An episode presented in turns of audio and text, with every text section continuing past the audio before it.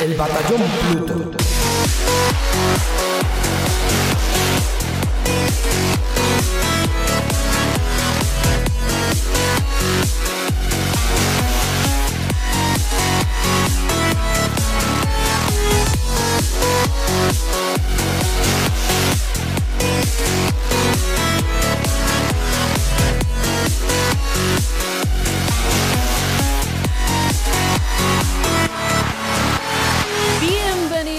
Queridos amigos, queridas amigas, una semana más al Batallón Pluto, el programa sobre videojuegos más escuchado en Alexandria y el favorito de los bichos Buri.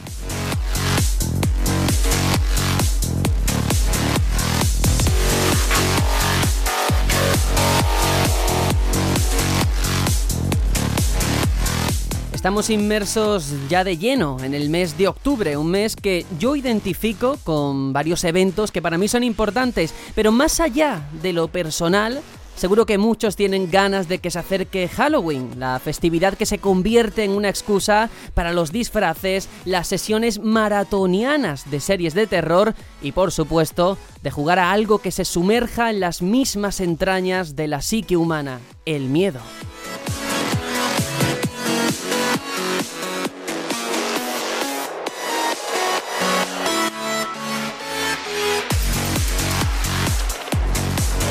¿No es fascinante que seamos capaces de involucrarnos tanto en una historia como para sufrir con ella? Y lo que es más apasionante aún, que sufrimos con gusto. El miedo es posiblemente una de esas reacciones que compartida suma y no resta. ¿Cuántos recordáis jugar a Resident Evil, Amnesia o Silent Hill con un hermano o amigo a vuestro lado? Esa tensión que se le dibujaba en el rostro mientras vosotros sonreíais desde la seguridad de no ser quien agarraba el mando.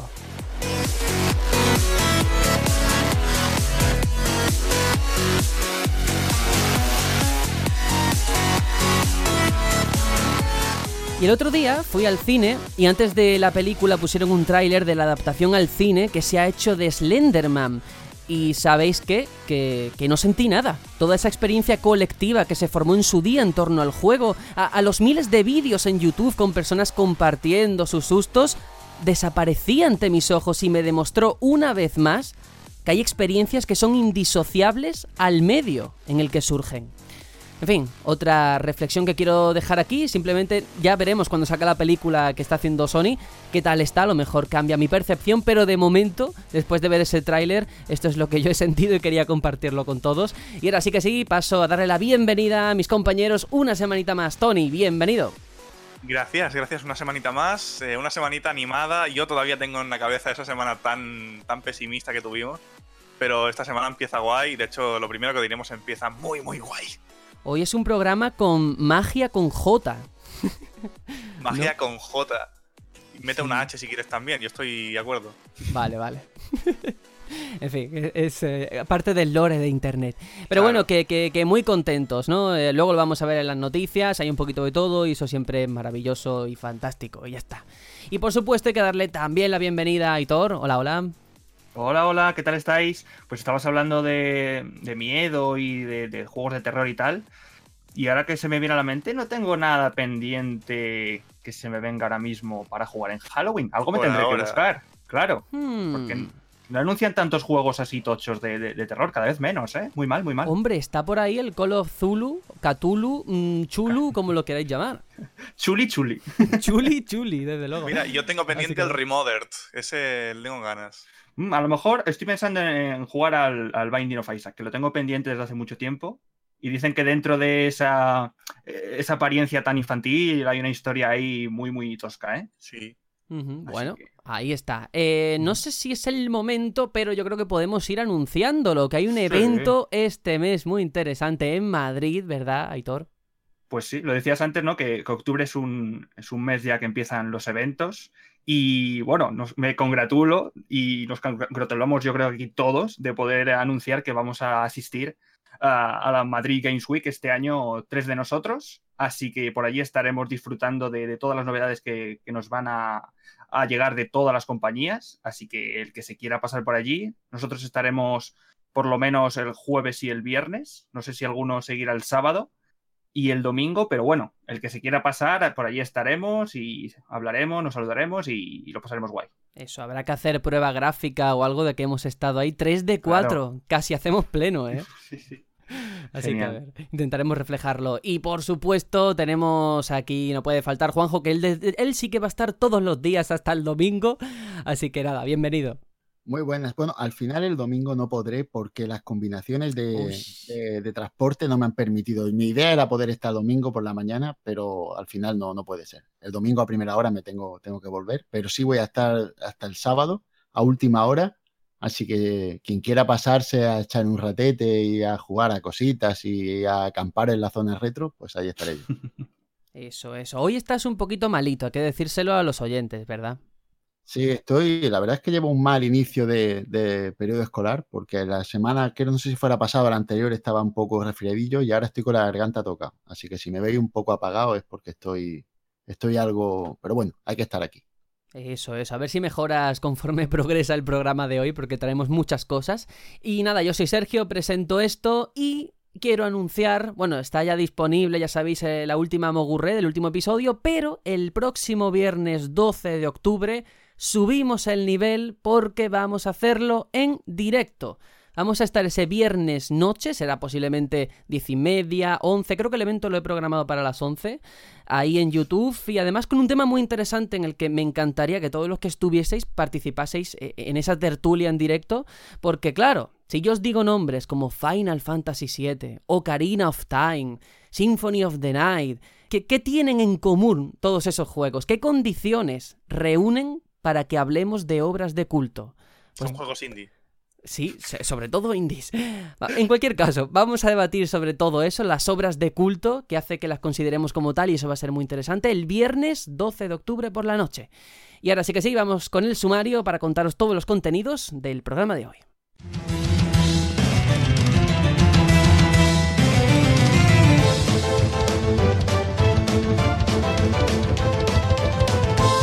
Hay noticias que corren como la pólvora por la red. El vídeo filtrado de un supuesto nuevo juego de Harry Potter ha conmocionado a todos los fans del mago, como Tony, y todo apunta a que Avalanche Software se estaría encargando del proyecto.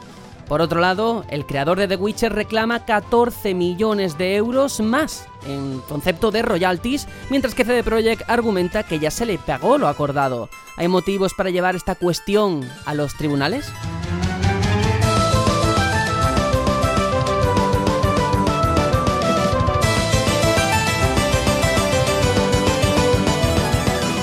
Y el bloque central del programa de esta semana lo ocupa el rumor de una revisión para Nintendo Switch que llegaría en verano de 2019. Bueno, más allá de la veracidad de dicha información, es una buena oportunidad para debatir sobre este tipo de actualizaciones en consolas y hasta qué punto son necesarias o afectan a esos primeros compradores. Y quédate hasta el final porque Aitor y Juanjo nos contarán a qué han estado jugando esta semana. Así que ya sabéis todo esto y mucho más aquí, en el Batallón Pluto. Comenzamos.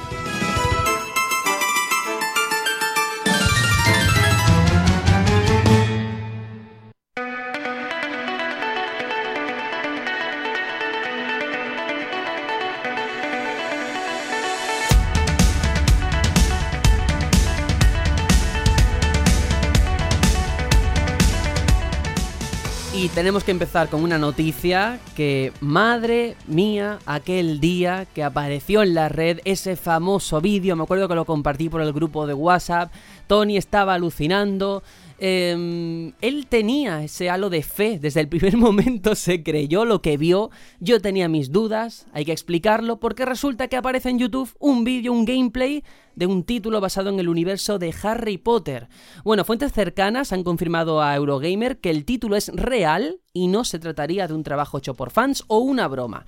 Bueno, se llamaría Harry Potter El despertar de la magia, el nombre todavía se está barajando, contemplando, y sería una especie de RPG de mundo abierto en tercera persona en el que podremos personalizar al personaje principal, elegir entre 8 clases de mago y decidir entre hacer el bien o el mal un triple A muy alejado desde luego de lo que han sido los juegos anteriores de Harry Potter. Y hay que aclarar que no sería Rocksteady la encargada del proyecto, sino el estudio americano Avalanche Softwares. Avalanche Software, que no hay que confundir con Avalanche Studios, los creadores de Just Cause. En este caso son los que hicieron Disney Infinity. Así que bueno, a ver qué tal sale la cosa, pero Tony, yo creo que tú estás eh, eh, particularmente contento con todo esto, ¿no?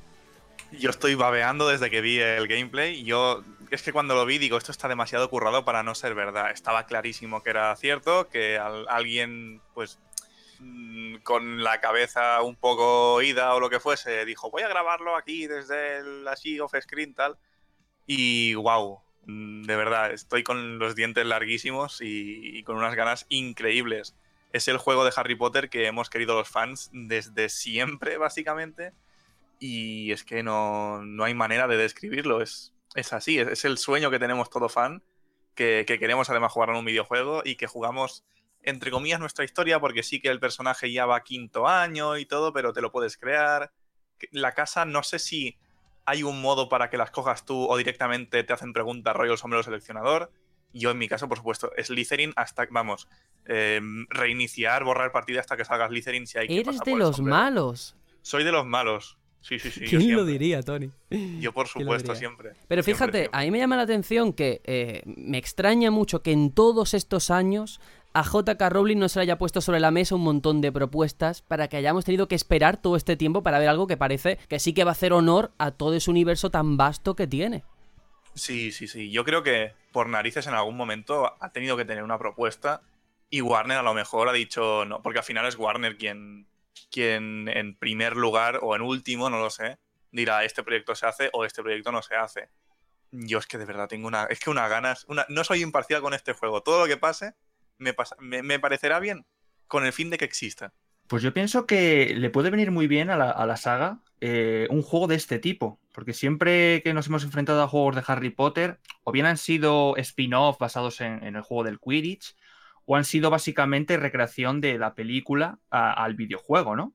Y por primera vez, o al menos que yo sepa, no sé si se ha producido algo similar, la trama parece que no va a ser encorsetada a, la trama de un libro de, JK Rowling, sino que te van a dar cierta libertad, te van a dar esa ambientación, ¿no? ese lugar, eh, Hogwarts en, máximo esplendor y, un RPG mm, de, imagino, mundo abierto eh, para hacer lo que, lo que quieras. Así que yo creo que le va a dar un toque de aire fresco. Lo que no sé es mm, por qué han tardado tanto, ¿no? Como decís, en hacerlo, porque del último, eh, de la última película de Harry Potter en sí han pasado bastantes años. Y es verdad que ahora tenemos ese spin-off de Animales Fantásticos, pero me ha parecido un poco raro, ¿no? Que se, que se hayan esperado tanto, ¿no? A pesar de que, bueno, ha habido un juego en móviles hace relativamente poco que ahí está que no va nada mal, incluso hay una red social también de, Harry Potter, en fin, que hay un montón de, cositas para el fan. Y yo reconozco que cuando vi el vídeo, antes de que, bueno, Eurogamer dijese, yo tengo mis fuentes, no sé qué, yo lo que vi me llamó la atención porque pensé, es que esto es un mod de Dragon Age Inquisition. De verdad. No sé si la interfaz, lo que sea, me recordaba muchísimo. Mm. Y además también esto se ha confirmado, entre comillas, porque Warner ha sido justamente quien ha, quien ha hecho que, se borre ese, bueno, quien ha censurado el, vídeo, con lo cual es que ya se delatan ellos mismos. Y que no se extraña que esto sea una estrategia de ellos. Sí, pero están tardando en, en, sacar el comunicado oficial, la nota de prensa, porque si ya se está hablando de los juegos, si ya se ha visto el tráiler, si ya han salido informaciones, oye, ¿por qué no lo hacen de forma oficial y así también desmienten todo lo que se haya podido decir que no sea cierto? Sí, pero también en el tráiler faltaban cosas. En el editor de personajes faltaban iconos. En su, defecto ponía eh, como en plan eh, menú barra baja, ojos o algo así. Con lo cual era como, vale, no es un tráiler final, es para enseñárselo a un inversor o lo que sea, pero mm, tiene, o sea, va, a ser, va a ser así o va a ser muy similar. Y qué pintaza, por favor. O sea, que no lo esperas para el año que viene. ¿O sí? a, lo, mejor lo espero para 2020, ¿eh? porque esto hay gente que dice, no, no, esto se irá a la siguiente generación. Yo, si se va a la siguiente, que espero que no, lo dudo, la verdad, será muy a principio. Como muy tarde, este juego en 2020 estará. Y ya te digo yo que, que es que estoy muy loco y voy a comprarme la edición más tocha. Y como en PC no saldrá, voy a tener que revender el juego, comprarlo en PC, quedarme con las cosas de la edición. Bueno, un, pitote, un pitote. Por lo poquito que se ha visto, yo creo que las consolas actuales lo mueven perfectamente. Sí. sí, yo creo que también, pero no, es por tema de, potencia, sino por tema de cuánto tardarán, porque esto tiene pinta de ser profundo. Mm, lo que está claro es que Warner, eh, a lo tonto, tiene una serie de licencias, más allá del videojuego, que dan mucho dinero. Sí, sí. Ah, hoy en día, pues no es garantía de nada, mira Telltale, pero. pero mm, no, pero fíjate que ahora mismo tienen, bueno, ahora mismo y hace tiempo, que tienen eh, en su poder tanto al Señor de los Anillos como Harry Potter, que son dos de los fenómenos eh, cinéfilos del inicio de los 2000 que, vamos, arrasaron. Sí, de hecho, del, del Señor de los Anillos estaban preparando un nuevo juego, no sé si era un MMO o alguna cosita. Tienen lo de la Tierra Media, sombras de lo que sea, y luego sí tienen esos juegos de, cartas, ¿no? Que tenían de. Sí, pero en ese caso no ha triunfado tanto. Sí, un nuevo juego online del Señor de los Anillos que se sitúa antes de la existencia de Frodo, sí.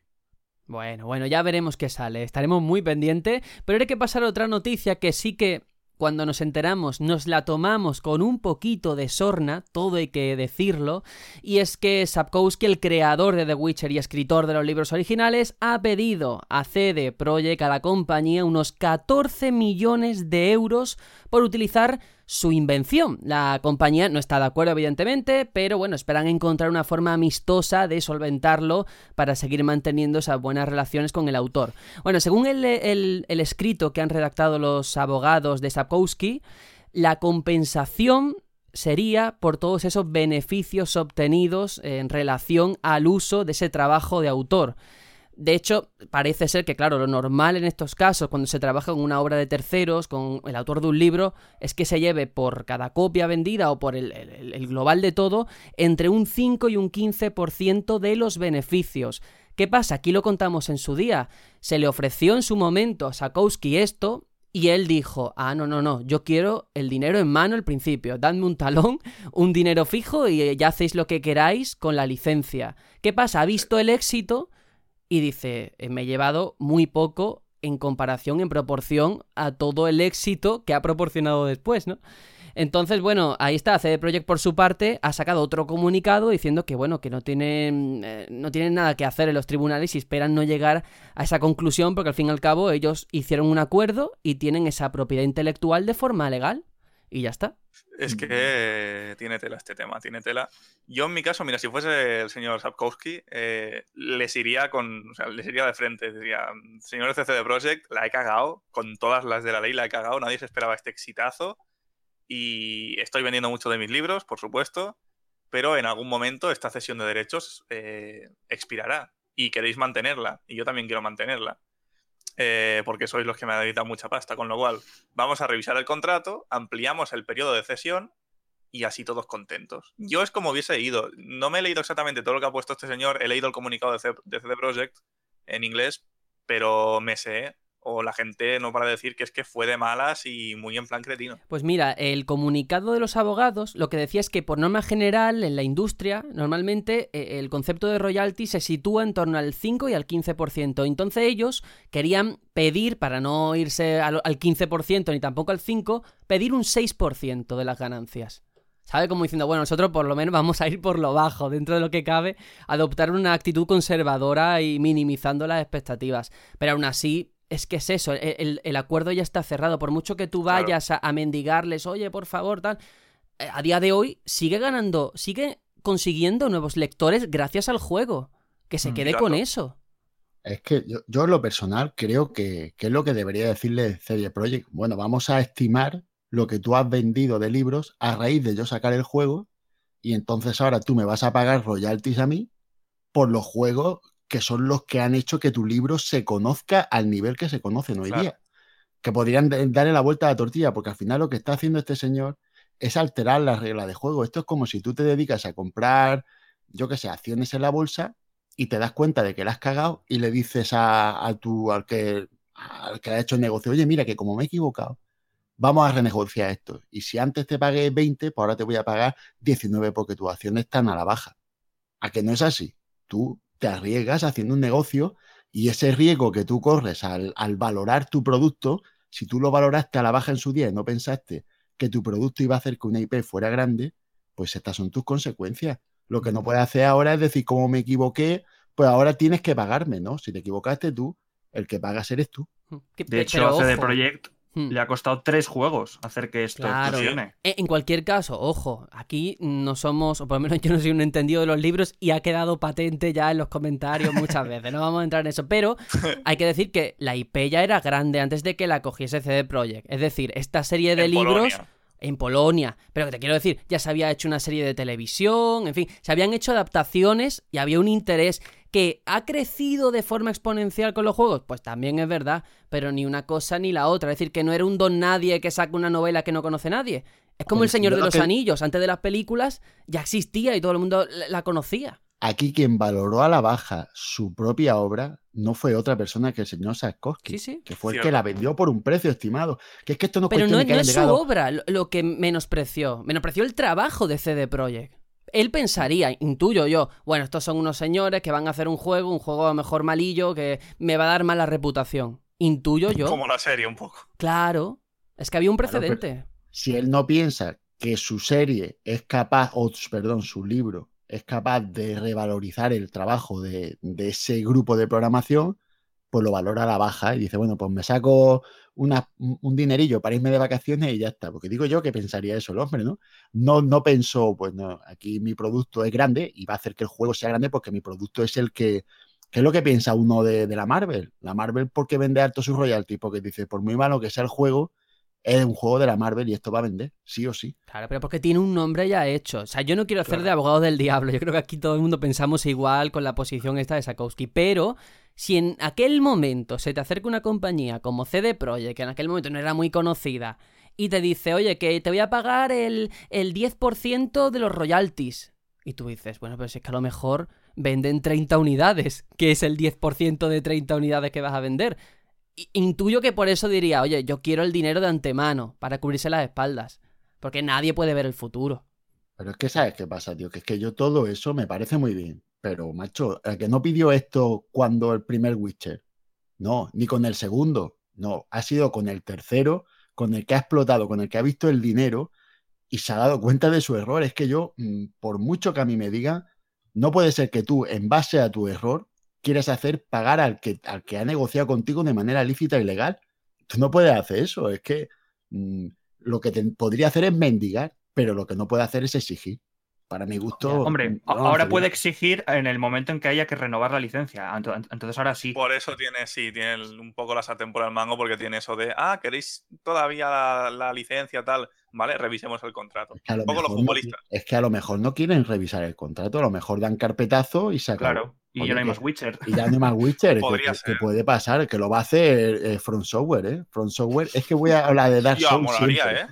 No, pero, pero a Front ver, Software no va a renovar. entiendo, entiendo el malestar de una persona que está viendo que están haciendo dinero, está en un juego de cartas basado en el universo de The Witcher. Entonces eso lo puedo comprender. Pero también os digo, no nos hemos, no, no hemos tenido acceso a ese contrato inicial y las condiciones, porque si el señor Sakowski quisiese desacreditar el trabajo a mala fe de CD Projekt, podría sacar una novela que dijese lo que se ha visto en los juegos no es canon, por ejemplo, o inventarse cualquier cosa, porque al fin y al cabo él es el autor. Mm, Pero claro, tampoco hay que llegar a esos extremos, ni muchísimo menos. Pero es que creo que nos da igual que sea canon o no. Mm, The Witcher, vale que comparte universo, de hecho es lo mismo, pero si el tío dijese, no, no, es que no es canon, a mí me da igual. Yo, y esto obviamente aquí va ropa a mi casa, me da igual si Starlink con Star Fox es canon o no. Yo Oh, quiero... Es diferente. No, no, yo quiero jugar y pasármelo bien. Y te digo Starlink como te digo cualquier otra cosa de la que se ha hecho un spin-off, ¿sabes?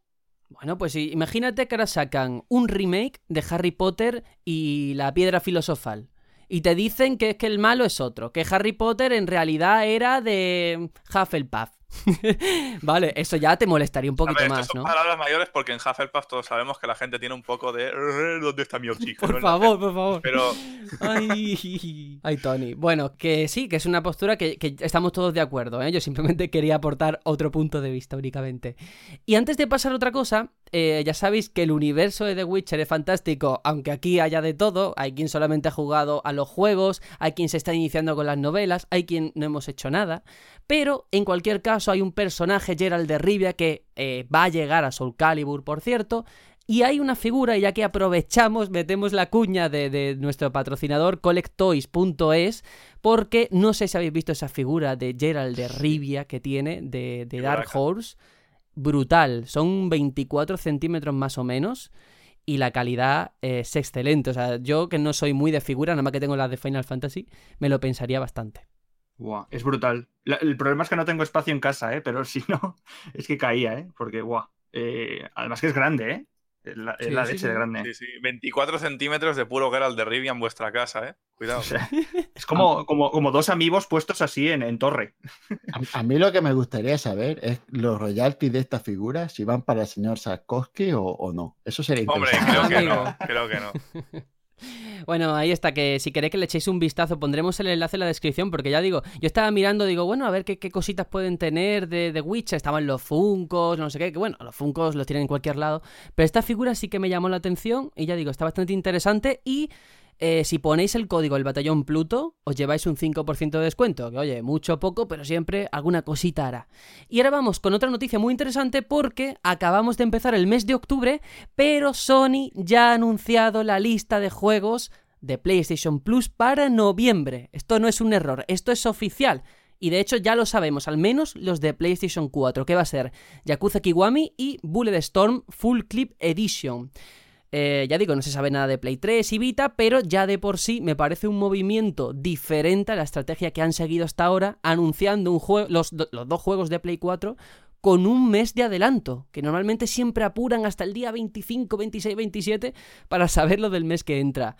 En fin, eh, doble dosis de reediciones para noviembre. Pues a mí me parece fatal que hayan hecho esto porque nos han fastidiado nuestro programa de principio de mes en el que siempre hablábamos de los juegos del Plus, los juegos del Gol y los del Game Pass. ¿Ahora qué vamos a hacer? Ah, pues ellos se los pierden. Mira, si no quieren hacer una vida fácil, pues solo Game Pass y aquí viva Xbox.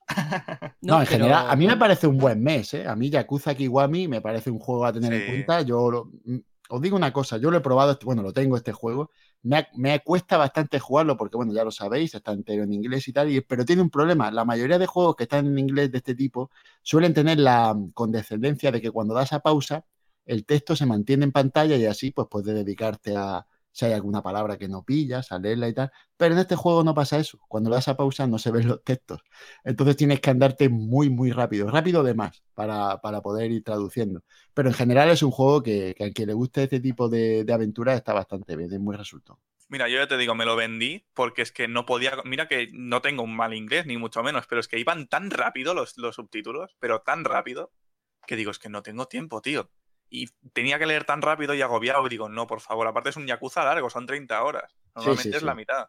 Y es como, es que no puedo, no, no, no puedo con esto. Pero en cualquier caso, es una decisión inteligente, porque es un juego que a lo mejor mucha gente no sabe si le va a gustar, si no, dudan en comprarlo, y tenerlo en el Plus es un aliciente, porque a lo mejor esa puede ser la vía para descubrir la saga, además siendo el Kiwami, que tengo entendido que es como el primero que han hecho un remake o una reedición. Sí, bueno, a ver, el cero. Ah, no, perdón, yo decía el cero, el que. El que... No, el Kiwami es el primero, el remake primero, y recomiendan empezar por Yakuza 0, que es el que yo dije, el que digo que, vendí, que es el que dura unas 30 horas, sirve como precuela para todo. Recomiendan ese como primer juego. Pero, estoy, a ver, este sé que calidad Yakuza le sobra. Claro, y este es, el, este es el primero. O sea, el cero lo hicieron después, pero es la precuela. Como en Kingdom Hearts, que hay mil historias, igual. Uf, The Story So Far, me cago en 10. Bueno, bueno, bueno, bueno, Desde aquí hago un llamamiento a Dani en nuestro Discord, que es nuestro experto particular en, en Yakuza. Y así que si puede, que nos cuente un poquito recomendaciones y tal, cómo empezar, que él sabe mucho, mucho de esta saga. Yo quiero darle aquí un palito a Sony.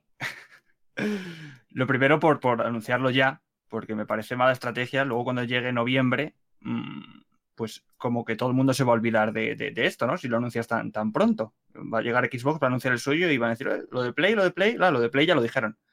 Y luego, em, Yakuza está muy bien, pero no hay que olvidarse de que también van a dar Bullet Storm, que me parece que es un, em, un FPS muy, muy del montón. Sí, estoy de acuerdo. Pero ya digo, son títulos que, eh, tanto uno como el otro, eh, cada uno en lo suyo, no irías a la tienda a comprarlo a lo mejor eh, en una primera instancia, pero mira, tenerlo ahí, pues es fantástico y a lo mejor, pues mira, habrá quien le guste. Pero yo no quiero ser conspiranoico, pero ahora que lo has comentado, ¿no creéis que esto responde, lo de anunciar los juegos un mes antes, a algo? ¿Algo que quieren esconder, ocultar? o algún tipo de intención que nosotros no somos capaces ahora mismo de advertir? A mí me da la sensación, ¿eh? ¿Que no hay, no hay nada más allá aparte de God of War y Spider-Man para este año o qué? No lo sé, no lo sé. Están diciendo que no hay PlayStation Experience también, que ahora se dice que es por tema de dinero, a mí me parece una cosa súper absurda.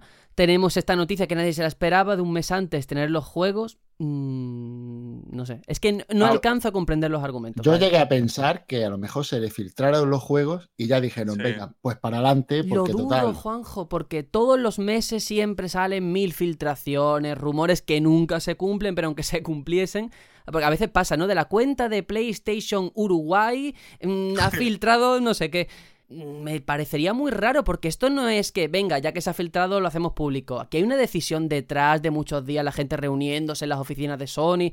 No se hace por hacer. Y de hecho no sabemos si esto puede sentar precedentes. Si en noviembre ya nos van a decir lo de diciembre con mucho tiempo de antelación. Y hasta, no sé, estoy hasta pensando yo incluso que a partir de noviembre hagan una estrategia más agresiva con PlayStation Now. Y que entre dentro de la ecuación, ¿eh? Sí. La, la idea es o se supone que es, que cuando, cuando pase un, un, año justo desde cuando anunciaron que no iban a sacar juegos del Plus para Vita y para Play 3, porque tenían que esperar al año, el año que tú se suponía que podías haber pagado en esas plataformas para tener tu juego gratuito mensual, se supone que a partir de ahí los juegos para, esta, para este servicio serán de mejor calidad porque te, se ahorran costes en, en juegos de otras plataformas y que podrán potenciar los de Play 4 pero eso está por ver. Y, es, y creo que es posterior, creo que es por primavera cuando será eso. Así que no, no entiendo muy bien la jugada de hacerlo ahora. Hombre, yo lo único que, que entiendo, saco en claro, es que lógicamente es una maniobra hecha para sumar suscripciones. ¿Por qué es noviembre y no en verano o en primavera? Intuyo que porque ellos, con el informe trimestral o anual, habrán dicho noviembre siempre es el mes en el que caen las suscripciones. Me lo estoy inventando, ¿eh? Pero lógicamente, si tú anuncias dos títulos que además son buenos o relativamente buenos para ser el plus, viniendo de meses anteriores, ¿eh? Bueno, yo, yo no te diría que son buenos juegos para el plus, ¿eh? Porque para mi gusto, mm, Yakuza es un poco de nicho aunque está saliendo últimamente como juego de moda, pero no deja todavía de ser un juego de nicho. Y Bullet Storm, mm, yo es que no lo tenía ni en el radar y Aitor me ha confirmado ya el nivel de juego. Así que. Sí, que además es un remaster.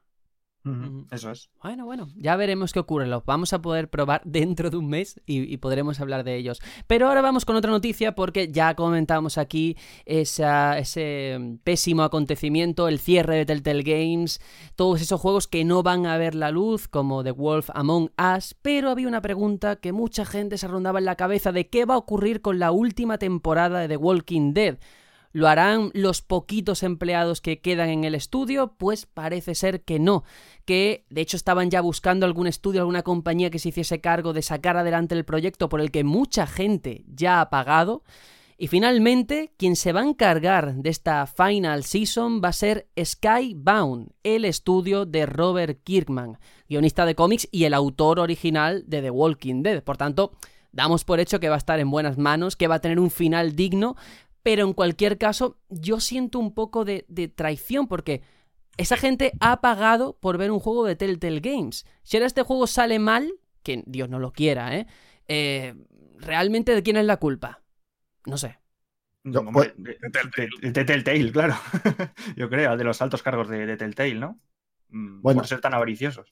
Yo quería, primero quería comentar una cosa, la compañía que hace esto va a ser Skybound y espero no ser el único que cuando leyó esto pensó en Scalebound, ese juego que se... Fuiste el único, Fuiste el único. Hay que superarlo ya, ¿eh? Uh, a mí es que me duele eso mucho. Pero bueno, y ahora hablando en concreto de, este tema, eh, yo quería decir que ha, ha, corrido mucha tinta respecto a la gente que pidió con su legítimo derecho que qué pasaba con su pase de temporada con el final de de, la saga de The Walking Dead, el juego que habían pagado. Y mucha gente se le echó encima de, oye, vamos a ver, lo primero es pensar en los trabajadores, cómo les pide que acaben el producto si no les pagan ni el sueldo. Oye, yo entiendo al trabajador y está en su derecho de decir lo que quiera, pero también hay que tener al consumidor que ha pagado por un producto que ahora mismo estaba en el limbo. Y esta solución no me parece la más acertada, porque la acertada era acabar tu trabajo, pero al menos me parece digno de la empresa intentar dar una salida a esa gente que, ha pagado por un producto. pero había una obligación ahí, moral, incluso no sé si contractual, ¿eh? Porque mm, hombre, te tienes que comprometer de alguna forma o por lo menos devolverles el dinero. O sea, eso no se podía quedar en tierra de nadie, ¿no? Sí, el asunto es y si no está el dinero y si quieres pagar a tus trabajadores con ese dinero, porque aquí no sabemos nada, ¿no? Hay, que, mirar muchos, muchos factores. ¿Cuántos juegos se externalizan? O compañías externalizan la realización de sus juegos y ni nos enteramos. Porque yo hasta hace no mucho no me enteré de que muchos juegos, el modo multijugador, no lo hace la propia desarrolladora. Se le encarga a una desarrolladora externa que te hace multijugador y después lo ensamblas al juego general. Ya, pero bueno, a ver, en este caso, la buena noticia dentro de lo malo es que es Robert Kirkman. Es decir, que si a alguien le tienes que dar la obra, nada mejor que, que al propio autor, que entiende mejor que nadie ese universo. Pero, claro, esto es como cuando uno va a un concierto de ACDC y resulta que a quien vas a ver no es a Brian Johnson, es a Axel Roses, que es maravilloso, fantástico, pero tú has pagado por ver a CDC. Ese es el asunto. Sí, es verdad, pero que te han puesto a Axel Rose, tío. Que no te han puesto a mi primo el de al lado. Sí, no, no, no, no. Pero ¿y qué ocurrió cuando se hizo eso? ¿Qué? Eh, estaba no salió mal, ¿eh? Bueno, pero estaba la opción, y mucha gente la tomó, ¿eh? Legítimamente, de decir, oye, pues si va a ir Axel Rose, eh, yo devuelvo, o sea, que me devuelvan mi dinero. Y lo hicieron. Y quien quiso, aún así, con esta noticia por delante, lo compró. ¿Sabes? Fue, al concierto. ¿Por qué no se hace aquí lo mismo? Eso sería para mí lo honesto. Que, oye, que lo va a hacer Robert Kirkman, confío en él, vale. Que me siento engañado porque no lo hace Telltale, devuélveme el dinero. Y ya está. Es que aquí hay un problema, eh, Sergio, te explico. ¿Tú a quién le has pagado el dinero? ¿A Telltale o se lo has pagado a Sony o a Microsoft en sus plataformas digitales? Cuidado, ¿eh? Que tú no sabes a quién le has pagado y a quién le tienes que pedir el dinero y a lo mejor ese dinero no te lo puede volver Telltale porque no es ni suyo. Ya, es una cuestión complicada, desde luego. Ya veremos en qué acaba todo. Por su parte, hay que seguir porque mm, hoy vamos a hablar de un juego, vas a hablar de un juego, Juanjo, pero ya han anunciado el primer contenido descargable de ese título. Hablamos de Shadow of the Tomb Raider y del DLC La Fragua, que va a ser el primero de esos siete contenidos, de esos DLCs anunciados. Se va a vender por separado, va a estar también disponible gratis para los que tengan el pase de temporada y va a salir el 13 de noviembre. ¿De qué va particularmente este contenido? Bueno, Lara se va a adentrar en la forja de lava de los dioses caídos y desentrañará los secretos de Kuwak Yaku. Se puede jugar en solitario, en cooperativo y también va a ofrecer recompensas para todos aquellos que completen esa tumba de desafío. Ya veremos qué tal sale este primero de siete contenidos descargables, pero bueno, ahora ya nos comentarás después qué tal el juego, pero de momento yo creo que unas impresiones previas nos puede dar qué te está pareciendo y si estarías dispuesto a pagar este DLC, eso me interesa. Bueno, yo en, general no estoy dispuesto a pagar por ningún DLC, ¿vale? Hay muy poquitos juegos en los que a mí me haya dado esa... Los de siempre, ¿vale? Que, que, como ya lo he nombrado antes, como debo de hacer en todos los podcasts, no lo voy a volver a nombrar. El amo la amo. y, después, eh, poca cosa más. Zelda, pagué el DLC y me arrepentí. Lo, dije en su día y lo vuelvo a decir. Y no soy muy partidario de pagar por DLC de juegos, ni menos de este tipo. Y más si me estás hablando de un multi, de, un juego que para mi gusto es totalmente un juego single player. Así que no, no le tengo mucha, mucha ganas a este juego, a este DLC. a mí lo que me parece curioso es que sean siete un montón de contenido, ¿no? Eso iba a decir, a mí me da incluso vértigo pensar que todavía quedan seis más. Van a rellenar todo el año, claro, de, de, Tomb Raider. Lo que no sé si la gente al final se acabará cansando o olvidándolo. Cuando vayamos por el cuarto y digan, bueno, ahí viene el quinto, uf, uf, qué empacho. Estoy con otras cosas ya, ¿sabes lo que te quiero decir? Y que a lo mejor sacan luego una edición GOTI con todo esto. Claro.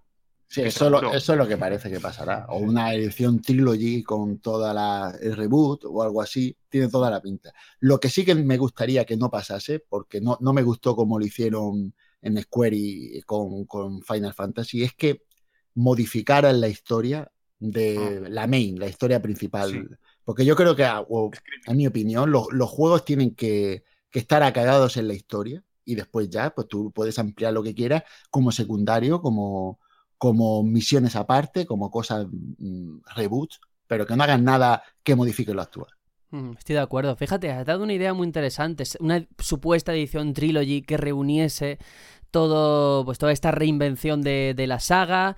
Y eso, viniendo de una compañía como Square Enix, me hace hilar a la siguiente noticia, porque esta semana hemos tenido un anuncio poco inesperado, todo el mundo lo daba por hecho, y es eh, la presentación de Kingdom Hearts The Story So Far, un nuevo recopilatorio de momento exclusivo para Estados Unidos y que es en realidad un recopilatorio de todos los recopilatorios publicados hasta la fecha.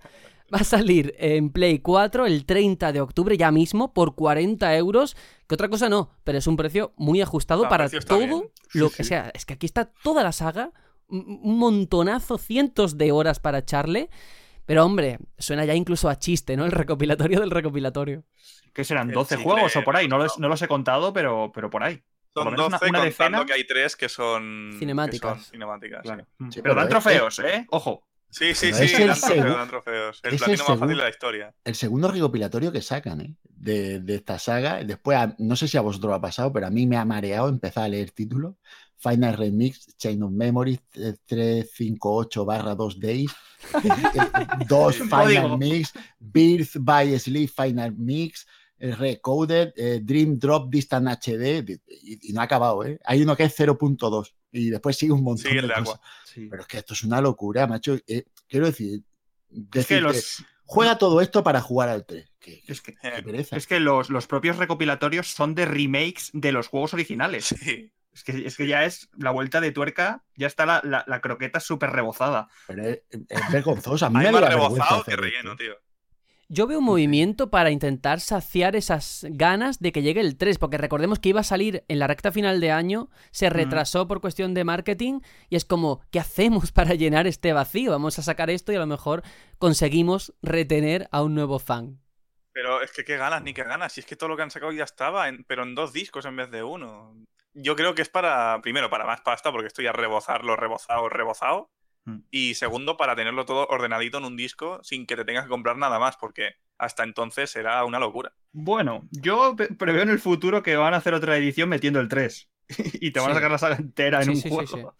Sí, sí, porque esto de momento es Estados Unidos, pero no tengo ninguna duda de que llegará a Europa tarde o temprano. Como con From Software. Pasa que estos al menos no han tenido la indecencia de anunciarlo en Alemania. Ahí estamos.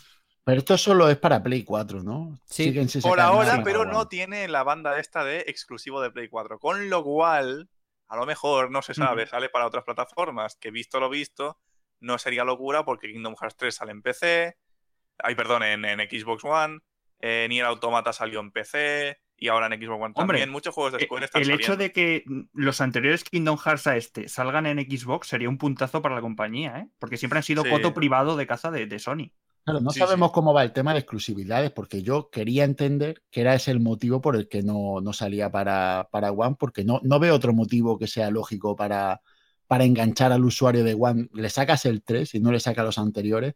Claro, es muy difícil que el usuario, porque aquí eso a nosotros nos cuesta entenderlo, pero en Estados Unidos hay gente que son consumidores de, la consola de Microsoft desde toda la vida no se compran otra. Y a ver cómo le vendes tú a ese señor el Kingdom Hearts 3 sabiendo lo que viene detrás. Hombre, yo te digo que hubo usuarios de Wii U que se tuvieron que comer el Mass Effect 3 sin ninguna referencia. Claro, pero. vale, cuando, sacaron, la Trilogy. A, ver, tranquilidad. Pero la cosa es: ¿vale la pena sacarlo en One? Es decir, sí, habrá gente que se lo compre, pero ¿no pensáis que hay sagas que relacionamos en nuestra mente a una compañía o a una consola en específico y sacarlo en otra en comparación a las ventas no resulta rentable? Hombre, lo dices mm, un par de semanas después de que vaya a salir toda la saga Final Fantasy en Switch. Quiero decir, esto de que ya asociemos eh, sagas a, compañías, yo creo que se está empezando a separar un poco, ¿no? Ya no tenemos tanto la referencia, ¿no? Sino que se está todo un poco separando. Mm, claro, eso en la generación anterior, yo recuerdo que, por ejemplo, fue mucho revuelo que los Metal Gear salieran en, la consola de Microsoft, porque el primer Metal Gear siempre fue de, la Play 1 y después en la Xbox salió el y se lió una que no vea. Y con GameCube la gente encantada, eso sí. Exacto, que, que, las cosas yo creo que eso ya se ha normalizado un poco, pero hay que tener un poco de, tacto con el usuario. Y como he dicho, si le vas a sacar la tercera parte, igual que pasó con Mass Effect, ten el tacto de sacar los anteriores en la plataforma para que quien quiera pueda engancharse al juego. Bueno, ya veremos qué ocurre. Ahora vamos eh, con otra sección muy interesante, con esa opinión de mierda que hay que traerla un día como hoy para hablar, para hacer un debate en torno a ese rumor de una supuesta revisión para Nintendo Switch.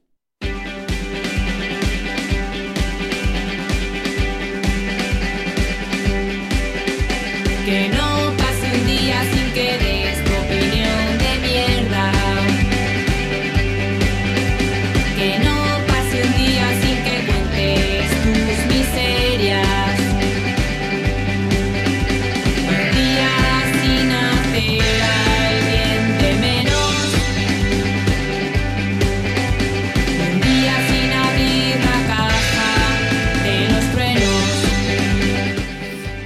Wall Street Journal especula con el desembarco de un segundo modelo de Nintendo Switch para verano de 2019 a partir de informaciones obtenidas anónimamente de informadores y otras personas con conocimiento directo sobre los planes. Bueno, si bien este periódico ha ofrecido información acertada ya en el pasado sobre Nintendo, el informe que han publicado señala que Nintendo todavía no tendría terminado de decidir las características de ese supuesto modelo y que estarían valorando los costes de, esa revisión.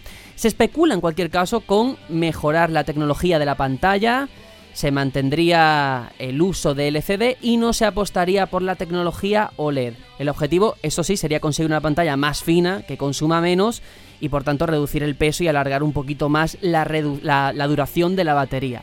Bueno, llegaría en cualquier caso verano de 2019, dos años después del lanzamiento original de una consola que en estos momentos ya ha vendido más de 20 millones de unidades. Vamos a hablar de muchas cosas, de muchas preguntas que surge con esto de las revisiones siempre que se anuncia una. Pero ante todo, lo primero, ¿creéis en la veracidad de esta información, de este rumor? Por poder, podría ser. Tony, hay que mojarse. Ah, yo creo que sí va a existir una Switch, bueno, una revisión, pero creo que es muy temprano. Podría ser, sí, pero creo que es demasiado temprano. Pues yo lo veo, mm, vamos, no muy posible, es que va a ser así. Y de hecho, mm, a Nintendo le viene bien el hecho de poder tapar, gracias a esta revisión, esa, mm, ese hueco que está dejando toda esa, escena que ha conseguido eh, piratear, por así decirlo, la, consola, ¿no? Hasta cierta. por, hardware, ¿no? Y que quieren quitarse esa remesa cuanto antes. Entonces yo creo que van a matar dos pájaros de un tiro eh, anunciando una, una revisión. Pero de hecho, siempre ha habido. ha pirateado la Switch? Bueno, no lo sé, pero ese número mm, puede que siga creciendo si no le pones remedio. Si sigue sacando la remesa que está, mm, por así decirlo, eh, con error, eh, pues no, le pone solución al problema. De hecho, creo que, por lo que es que he estado mirando información en foros a, raíz de todo esto, cuando empezó a, verse el asunto, y, en los foros está muy valorada la Switch eh, clásica, la nuestra, la actual, la que hay, la única que hay, por eso mismo, porque parece ser que el hardware permite modificaciones que, hacen que, se sepa que las futuras no van a poder ser así. Y eso ya es un, plus, un valor añadido para un mercado que existe, no lo podemos negar, que hay un mercado de gente que, está al acecho de este tipo de máquinas con este tipo de características para poder conseguir saltarse la, la norma. Y, el mercado así lo, lo, quiere. Yo creo que va a salir una nueva consola, no por que también por todo esto, sino porque Nintendo lo suele hacer. Suele revisar máquinas eh, cada poco, porque así revitaliza el mercado, porque así mejora algunos aspectos, hace eh, caso al feedback que se le da y, ahorra coste, abarata coste en, muchos en muchos casos y, le viene bien. Hay una tradición, eso es innegable, de querer a lo mejor replicar ese modelo que, que han tenido en el pasado, de forma muy reciente con 3DS, desde luego, y es interesante ese motivo que es Grimis de la piratería, yo no lo había pensado. Pero claro, también se está hablando mucho, incluso en el Discord surgió el tema de, bueno, una cosa es una Nintendo Switch eh, Little eh, o una cosa así, pero, pero, pero, ¿qué tipo de revisión podríamos tener? Porque podría ser solo estético, pero también técnico. Hablar de a lo mejor un poquito más de potencia, de rediseñar incluso partes eh, del propio mando, la ausencia de cruceta, no sé, cualquier cosa que se os pueda ocurrir. ¿Qué tipo de revisión podríamos tener o querríamos tener? Pues yo creo que sea la revisión que sea, no me espero para nada un cisma entre lo que tenemos y lo que habrá. Quiero decir, para mí la, la revisión más tocha que podría ser es que replicasen en el caso de New 3DS con la Switch, que luego al final tampoco ha sido, ha tenido uno o dos juegos exclusivos, pero no más allá. y ha llegado al final de la vida útil de la consola. Claro, eso es. Así que yo más, más que tema estético de que quiten un poco más de los marcos o que le den un poco más de, potencia o de, almacenamiento, no me espero nada mm, muy tocho, ¿no? Ya digo, que segmente eh, el mercado, o sea, el parque de consolas que hay ahora con el futuro. Yo, yo quería decir una cosa respecto a, lo de la New 3DS, que mucha gente lo, pone como un ejemplo de que Nintendo se equivoca, ta, ta, ta. Esto Nintendo lo, ha hecho desde los inicios de, de sus portátiles. Yo recuerdo, no se me olvida, cuando salió la Game Boy Color, que era una revisión muy... Una de tantas revisiones que parecía que era una, una más, pero no era, no era así. Porque habían juegos para Game Boy Color que eran exclusivos, que no se podían jugar en la Game Boy normal por, por eso, por el hecho de tener colores. Y, y no se podía y, y, no pasaba nada. Convivieron las consolas totalmente. Con la DSi creo recordar que también había alguna, alguna cuestión sí. técnica y, y, ya con la New 3DS. Es decir, en cada generación de consola o en cada máquina, eh, menos las la Advance, creo que la Advance nunca tuvo ninguna diferenciación técnica de, de tal magnitud pero siempre ha tenido diferenciaciones técnicas con que Hombre, cambiaban, la, incluso la, segmentaban. La iluminación de la pantalla de la Game Boy Advance SP, eso era. Sí, pero, eso no, se puntazo, eh. pero no segmentaba el mercado. Quiero decir, no creaba hmm. dos tipos. De, no, no habían juegos de, la, de una consola Advance a otra que no se pudieran ejecutar. Sin embargo, en sus otras máquinas sí se ha podido y nunca, nunca ha pasado nada. Sí, de todas ver, formas. Ahí discrepo porque hmm. el DSi tenía consola virtual y tienda virtual, por ejemplo, y las DS normales no. Pero la gente no, no, no se fue en masa a comprar la DSI y no vendió un montón y se sintió segmentado el mercado. Fue una cosa bastante natural, entre comillas. No, no suele doler que pase, aunque la gente ponga el, grito en el cielo. No suele pasar nada. Claro, Juanjo, pero porque estamos haciendo un poco de trampa. O sea, yo tengo New 3DS, pero ahora en el pasado tú lo dices y, y piensas, pues, al final eh, el anuncio de New 3DS no fue para tanto, por favor. Que, que, que ingenuos todos esos que se quejaron y pusieron el grito en el cielo. Pero en aquel momento antes de que saliese, sí. si Nintendo te está diciendo una nueva versión de la portátil, que va a haber juegos exclusivos, como Xenoblade, como Hyrule Warriors, no sé qué, en aquel momento te asustas un poco, porque piensas, ¿me voy a perder cosas como consumidor que tiene el modelo normal de 3DS? O sea, ahora, con el paso del tiempo, lógicamente lo vemos una chorrada, una tontería que no ha ocurrido. Pero imagínate que con Switch si te dicen, vamos a mejorar el rendimiento, hay juegos exclusivos que no vas a poder jugar en la tuya normal. Y luego resulta que a lo mejor son dos. Pero de momento la publicidad a mí me parece negativa si te lo venden así. A mí me parece mal si lo venden como, no como una revisión. Bueno, si lo venden, como tú has dicho, es que eso se está haciendo ya, porque se hace con la One X, se ha hecho con la Pro, ¿vale? Con las dos, los dos modelos exclusivos o no sé cómo decirlo, modelos caros de Pero la consola. No, no quita mercado. O sea, claro, claro, eh, claro. Un juego en Play 4 funciona en Play 4 Pro, o al revés, perdón. O sea que. Claro, mientras que se haga así, no hay problema. ¿vale? El problema sería, como, como tú has dicho, que hayan juegos que no se puedan ejecutar en, en, la, en la consola antigua pero yo creo que, que, no van por ahí los tiros porque sería pegarse un tiro en el pie, vamos, supongo yo. Creo. De hecho, el único precedente de, de, de eso es, es, New 3DS. Es la única consola que tiene al menos un juego que sí que no se puede ejecutar en, en su modelo más, más barato. Pero mm. yo creo que no hay tanto precedente como para decir o para alarmarse de que esa Switch del año que viene pueda, pueda dividir el mercado. De hecho, no les interesa, yo creo, a Nintendo tampoco hacer esto. ¿Qué, qué vas a hacer con los que ya tenemos el Switch? Mm, Decirle, claro. venga, cómprate la nueva, me parecería un gesto muy feo. Es que son 20 millones, ¿eh? Uf, y creciendo. Es un número importante. Lo veremos estas navidades. Sí, y, y, bueno, ahora también hay un factor eh, personal ya de cada uno, pero imaginaos, vamos a poner unas previsiones bastante bonitas, no nos vamos a lo feo, de que simplemente han cambiado el tamaño, han rediseñado los botones para que tengan mejor calidad, duración de batería. ¿Os sentiríais no sé si la palabra es discriminado, pero en cierta forma diferentes o mal por tener esa Switch inicial? No, no, es que al final es lo, es lo, normal. Un producto avanza, tiene claro. revisiones, tiene mejoras. Y si es eso, a no ser que les estén dando una exclusividad muy, muy tocha, como yo que sé, el próximo Zelda que sea como el Breath of the Wild, pero rollo mayoras, entonces ya sí habría, habría hostias y habría fuego. Pero no va a ser el caso. Es el precio o el riesgo de tener el producto de primeras. Claro. Claro, claro, es que iba a decir yo eso, es el mal del, del early adopter, ¿no? Que cuando sí. tú te compras es lo que tienes, tú te lo compras y eres conejillo de indias, y, pero tienes la ventaja de que lo disfrutas el primer día. Yo me acuerdo perfectamente de ser el único que yo conocía en mis alrededores con una Switch y de verme a mis amigos, yo ya he visto tres Switch, tres Switch de ver la mía, de yo dejársela, probarla él o su hijo y a la semana, dos semanas, tener una a ellos. Pero claro, pues tú ahí te sientes como diciendo, pues yo he podido hacerlo desde antes y por eso pues, pues he podido disfrutarlo. Alguien tiene que ser el que, el que empiece la, la historia. Mira, yo de lo que me acuerdo del día de lanzamiento de Switch fue tú por WhatsApp diciendo, ay madre mía lo que he hecho, y con una montaña de cosas, hay que si la Switch, el Zelda edición especial, el no sé qué, digo, pero este hombre que ha hecho, lo van a matar, este, duerme en el sofá todo el año. Luego dicen que somos de Nintendo, ¿eh?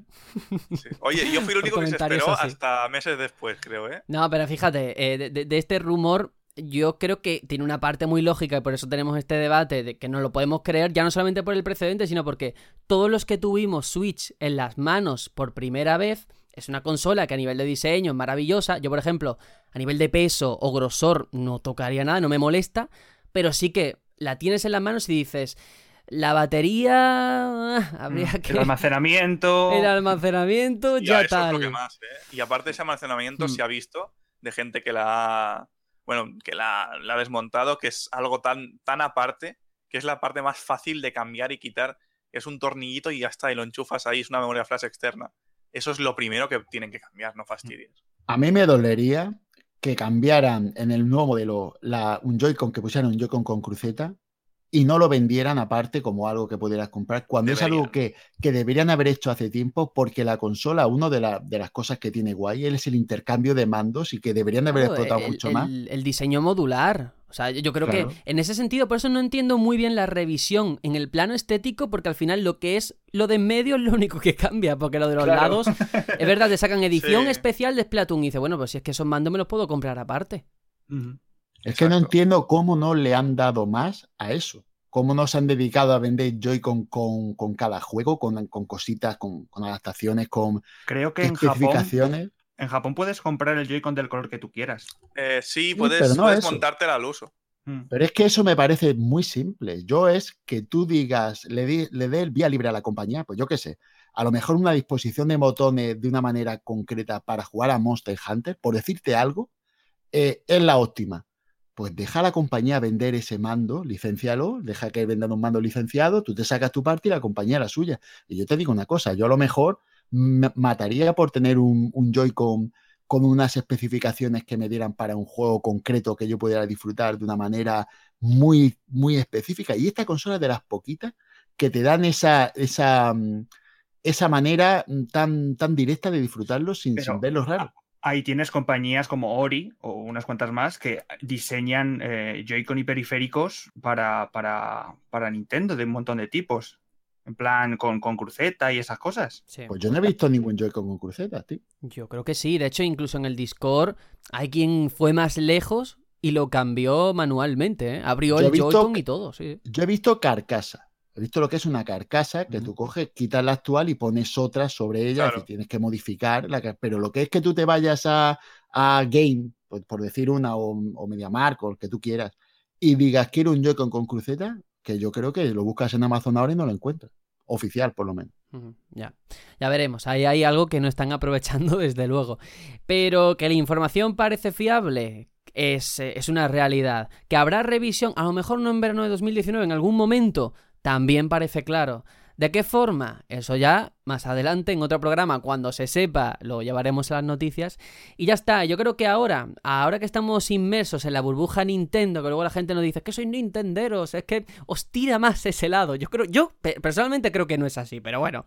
Vamos con un interludio musical, con una musiquita para quitarnos eso de encima, para que se vea que no hablamos de Nintendo. Vamos a poner una canción de Super Smash Bros., la versión de 3DS, de una licencia muy importante que además ha tenido un nuevo juego este mes, me refiero a Mega Man. Vamos a escuchar un medley de Mega Man 2 y volvemos después.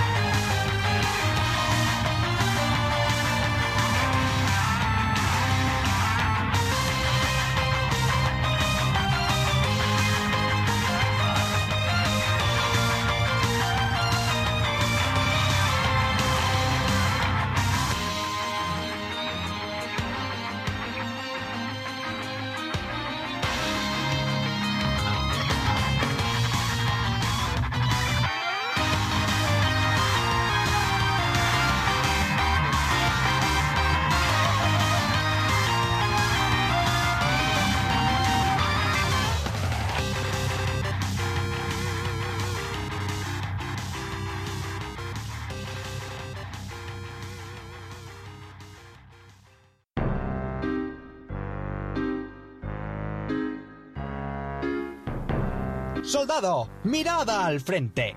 Somos el batallón Pluto. Si quieres seguir informado de la actualidad y escuchar los mejores debates y opiniones de la industria del videojuego, te recomiendo encarecidamente que sigas nuestro podcast semanal en iBox y iTunes. Además, también tenemos página web www.elbatallonpluto.com. Y si no, también puedes seguirnos por redes sociales. Estamos en Twitter y Facebook.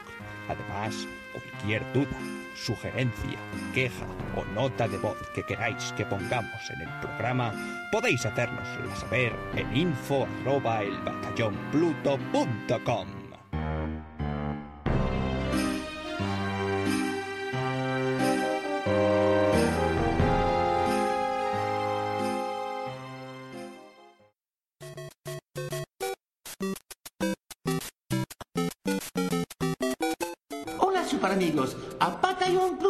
Soy yo, Mario. Mamma mía, ustedes son número uno. Vosotros también.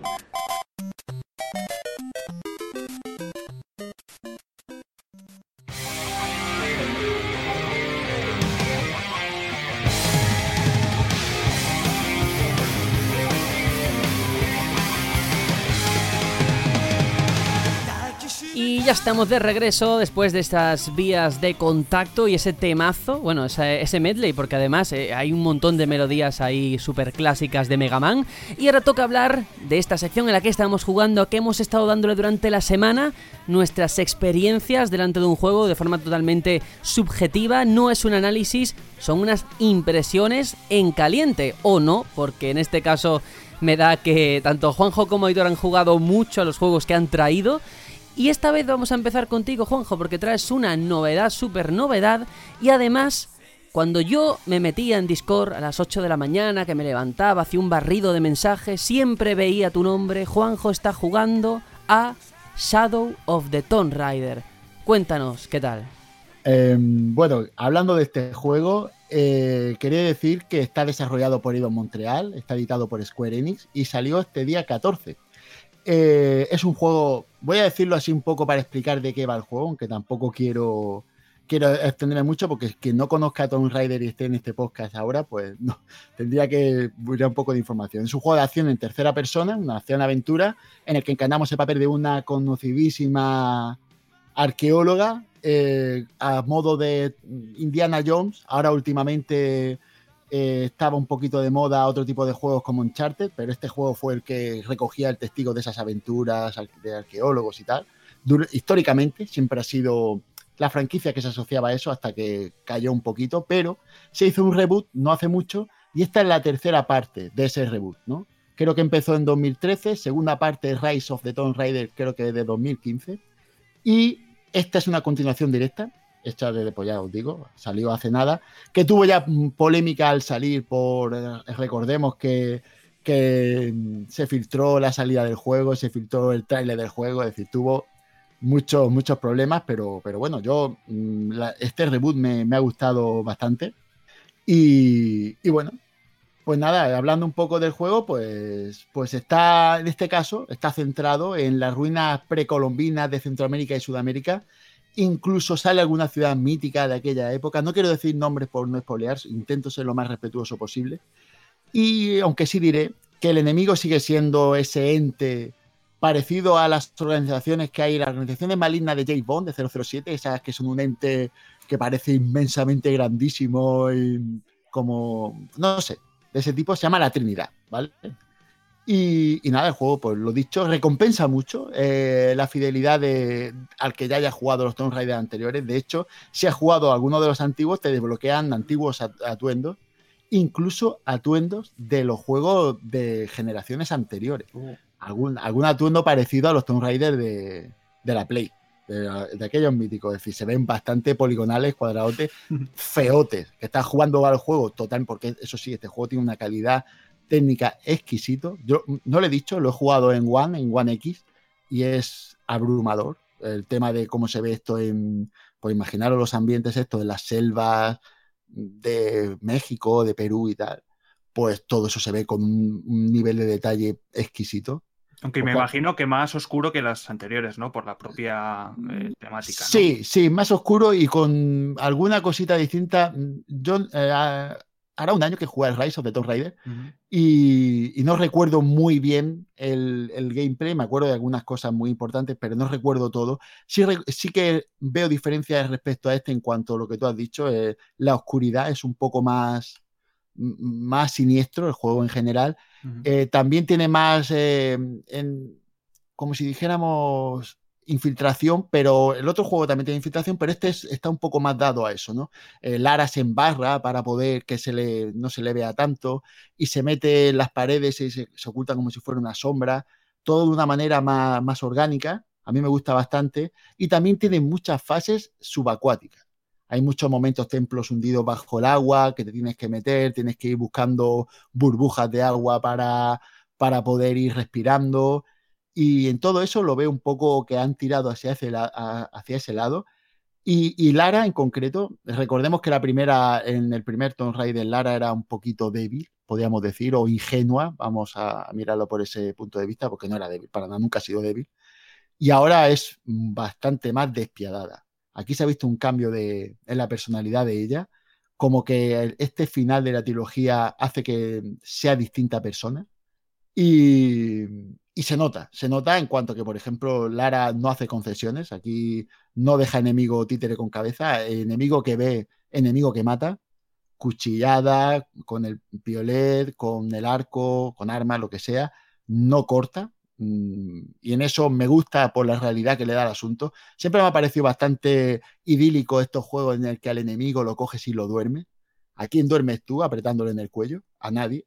Pero dice, dicen la verdad, creo yo, que es que cuando tú ves un enemigo que está con un rifle y va, a matarte, pues tú lo matas tú a él o él te mata a ti. Y a mí en eso me, parece está coherente. Eh, tiene lo mismo que en el anterior, recolección de recursos, crafteo de materiales, flechas, ropas, bueno, ya sabéis, ¿no? un poquito cómo, cómo va este juego. Eh, el mapa de habilidades, eh, son puntos que se consiguen con experiencia que vas acumulando mediante recolección de objetos o encontrar jeroglíficos y los lees, textos antiguos, llegar a objetivos y coleccionables, todo eso te va sumando experiencia y esa experiencia hace que llegues a un punto de habilidad que cuando llegas a un sitio concreto, que en este caso son hogueras, puedes ir mejorando tu árbol de habilidades de Lara. Y una cosa que me interesa o que me parece distinta, si no recuerdo mal, es que en este juego ahora hay ciertas habilidades que solo vas a poder desbloquear haciendo tumbas. Las tumbas, por si alguien. Dime, Aitor. Lo veo bien, porque siempre ha sido como algo muy opcional y está bien que le den un poquito más de peso porque al final la saga sí que es muy de acción, pero en sus inicios también era muy de puzzles. Claro, claro, claro, claro. Y de hecho las tumbas siguen siendo mm, menores en cuanto al desarrollo respecto a la trama principal, pero están bien. A mí me parecen unos puzzles limitado por el tiempo, porque es que también hay que tener en cuenta que el juego no es corto en cuanto a la historia. Y si eh, tú las tumbas la haces muy extensa, al final el juego se te, se te diluye, se te diluye la historia principal. Y tú te haces ahí tu tumba, que te tomará tu, media horita, como mucho, como muchísimo, y después sigues a, por faena.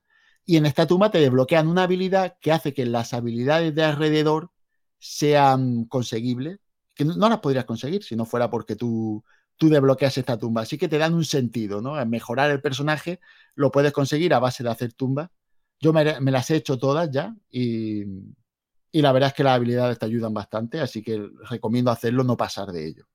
Eh, también tenemos criptas, que era algo que también se hacía en los anteriores, que te permiten encontrar ropas y recursos mm, que te hacen mejorar las actitudes del Lara, pues yo que sé, pues, ropas que mejorar la infiltración o que te sube la experiencia haciendo acciones concretas y tal.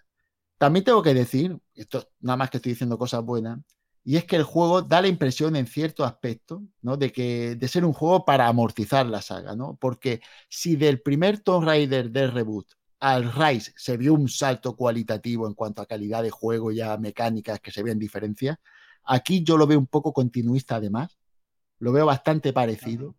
De hecho, mm, este juego, el, Rise, está ahora mismo en el Game Pass. Así que quien quiera saber si le podría gustar este Shadow, le recomiendo que juegue al Rise de, de Tomb Raider. Y si le gusta, que tenga por seguro que este juego le va a gustar. Y el guion, tengo que admitir que es un guion deficiente, pero no entiendo a nadie que venga a buscar en este tipo de juegos un guion muy elaborado. Este juego es un juego eh, para lo que es, es un juego de disfrute generalista, palomitero, podríamos decir. Y si tú vas a buscar eh, un juego con guion elaborado, pues no sé. Te puedes Hombre, ir a el- otro. El, el primero del reboot me pareció bastante, bastante decente, ¿eh?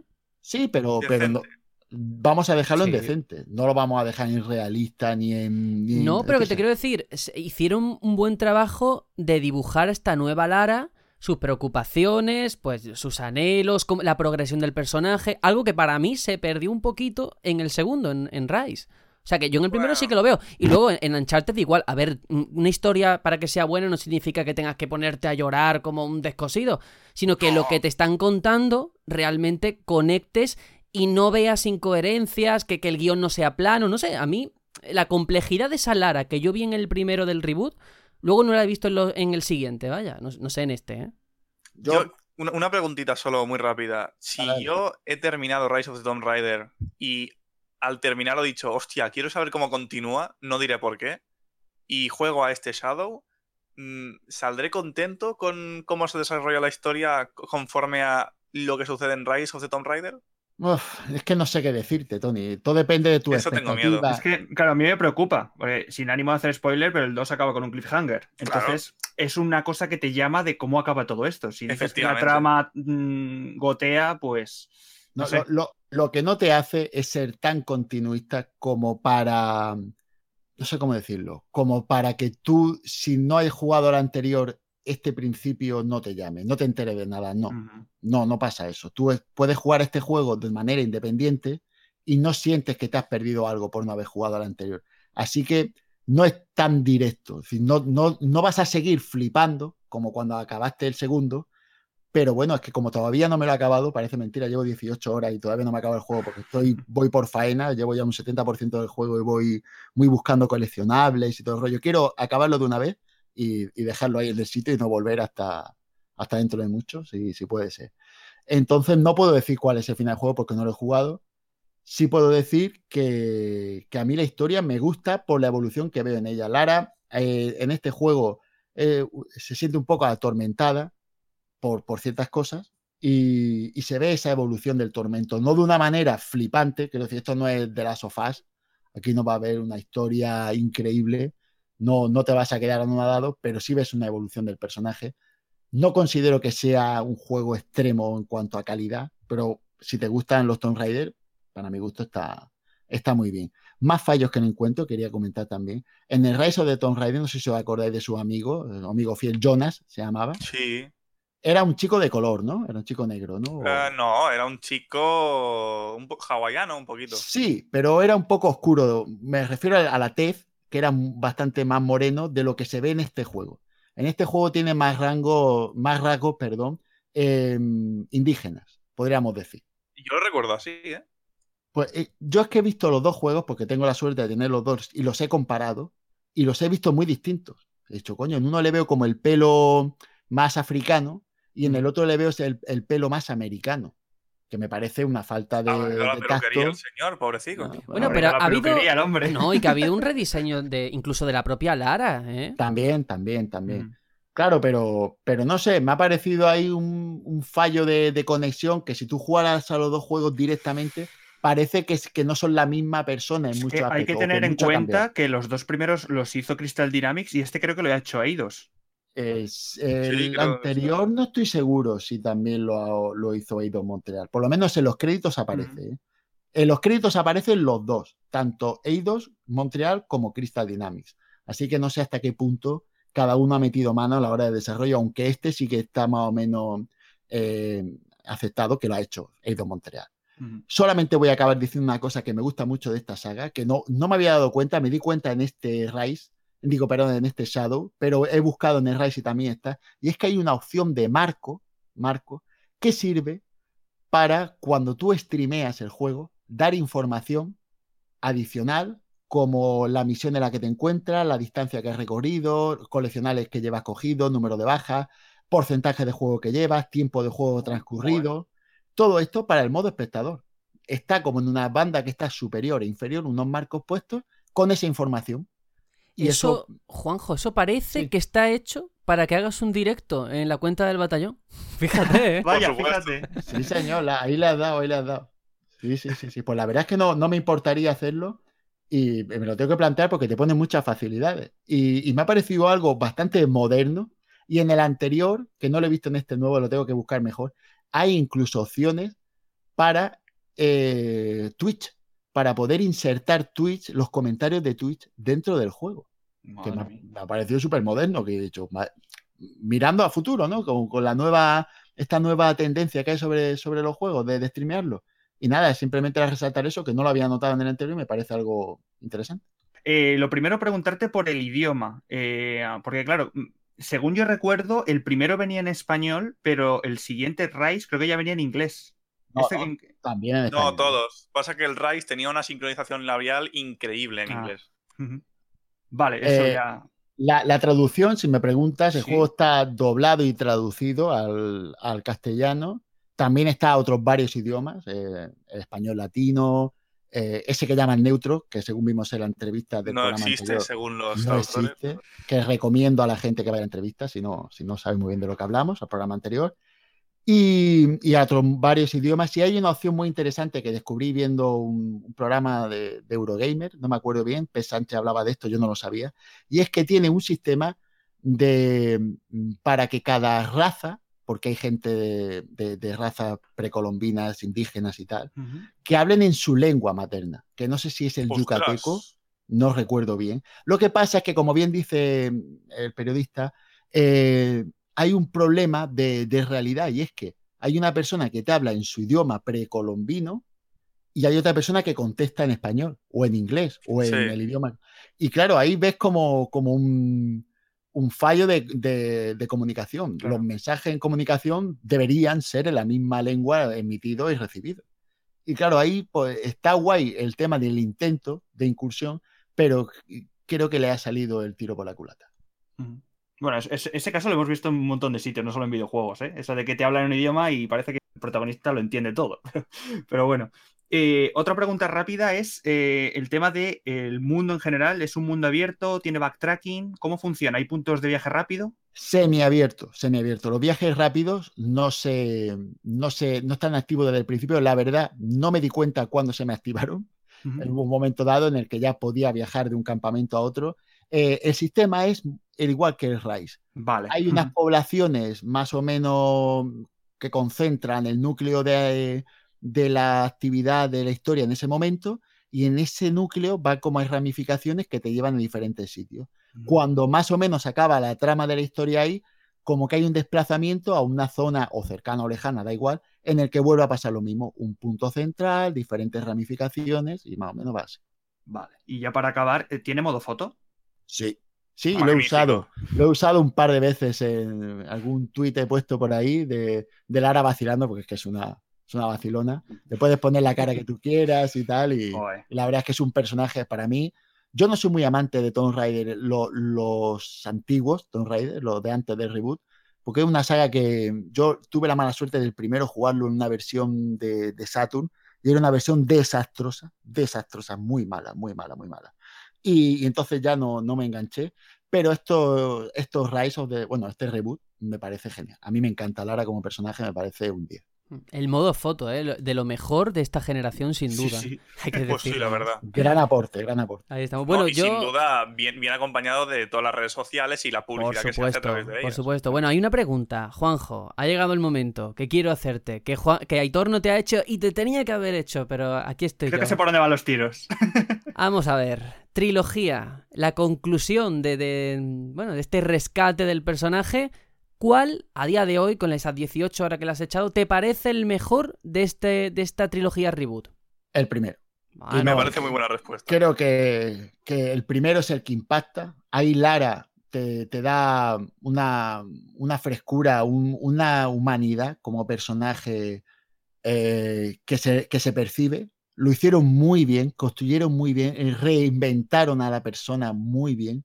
Y a partir de ahí el desarrollo no es malo, no es malo el desarrollo de Lara, pero el, impacto que recibes al, escuchar sus quejas, sus dolores, que por cierto tengo que comentar, las muertes de Reso de Tomb Raider, Shadow de Tomb Raider y Tomb Raider original son geniales, maravillosas, es una cosa que me encanta hacer lo tengo que decir, me encanta llegar a un sitio y reventarla para ver las muertes. Me encanta, me encanta, lo siento, porque muere de mil maneras, empalada, reventada, tiroteada. Eh, eh, un enemigo llega y, le calza un hachazo en todo el cráneo y, sin dolor, ¿sabes?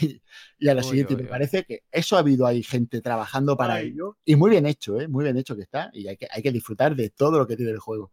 Y, dime, dime. Y por último, ¿qué, ha pasado, en tu opinión, para que no se haya hablado lo suficiente de este juego? Si es un problema a la hora de sacarlo en estas fechas, si ha sido por la maniobra de marketing, de cómo, de esa forma tan abrupta que se anunció, no lo sé. ¿Qué ha pasado para que nadie hable de este Shadow de Tomb Raider? Yo creo que es un tema de, continuismo. Como he dicho, yo creo que este juego lo han hecho para amortizar un poco la franquicia, el motor. Eh, eh, como, lo, como, le podía pasar a los Assassin's Creed, que llegaba un momento que notabas que iban haciendo uno detrás de otro, pues yo creo que este juego lo han hecho detrás del Rise muy demasiado parecido al otro. Y entonces quien no, quien no fue, sea que le guste esto, es posible que lo vea demasiado repetitivo. Aunque claro, a mí como me gusta, pues lo estoy disfrutando con, con alegría. Pero es bastante posible que eso haya hecho que el juego pase como normal y, no me parece mala, mala calificación de juego como un juego normal, no un juego sobresaliente, yo un juego que, que recomienda que le guste este tipo de juegos. No es como hay otros juegos que aunque no te guste el género, tú dices, mira, aunque no te gusten los puzzles, tienes que jugar un Tetris. Pues no diría esto con este juego de aventura, o diría otro a lo mejor. Mm. Y a, pesar de que no te lo has acabado, pero mm, a ver, a mí me cuesta creerlo, ¿crees que ya no va a haber más Tomb Raider? Eso, no va a pasar. esta franquicia tiene un potencial que yo creo que, que de hecho ya pasó. La franquicia mm, se quemó en su día, pues tuvo un, un, cierre momentáneo y después se volvió a reinventar. Y esto es lo que volvería a pasar seguro. Pues seguro. Tenemos que dejarlo aquí porque Aitor también trae otro juego, un juego que yo particularmente conozco muy bien y por eso me atrae más que a nadie escuchar a ver qué le ha parecido. Así que cuéntanos qué traes aquí hasta que estamos jugando. Pues eh, traigo de vuelta al batallón eh, Detroit Become Human, un juego que tengo que decir que eh, me lo he pillado porque estuvo en oferta, si no me costaría bastante gastarme full price en juegos de este, de este, tipo, ¿no? Ya sabéis, el, juego de, de, David Cage, de Quantic Dream, que nos traslada a un futuro relativamente cercano, ¿no? Trata un problema que puede pasar dentro de no mucho, quizá, quizás sin androides súper esbeltos y tan logrados como vemos en el juego, pero, pero sí, es el, hecho de mm, la identidad humana, ¿no? El, filosofar un poco de, qué pasa con, la libertad, eh, los derechos de, los androides, el, hecho de sentirse vivo. Y lo hacemos encarnando a tres protagonistas. Eh, uno es Connor, otro es Marcus y otra es Cara. Y tengo que decir que em, me parece que hay bastante descompensación en cuanto al argumento. En lo personal, tengo que decir que aunque me parece que Marcus eh, me parece el protagonista de, la obra en sí, y de hecho su, arco argumental creo que va de menos a más, para mí el, eh, mi favorito, sin ninguna duda, es Connor. Eh, me parece el personaje más interesante de toda la, de toda la obra.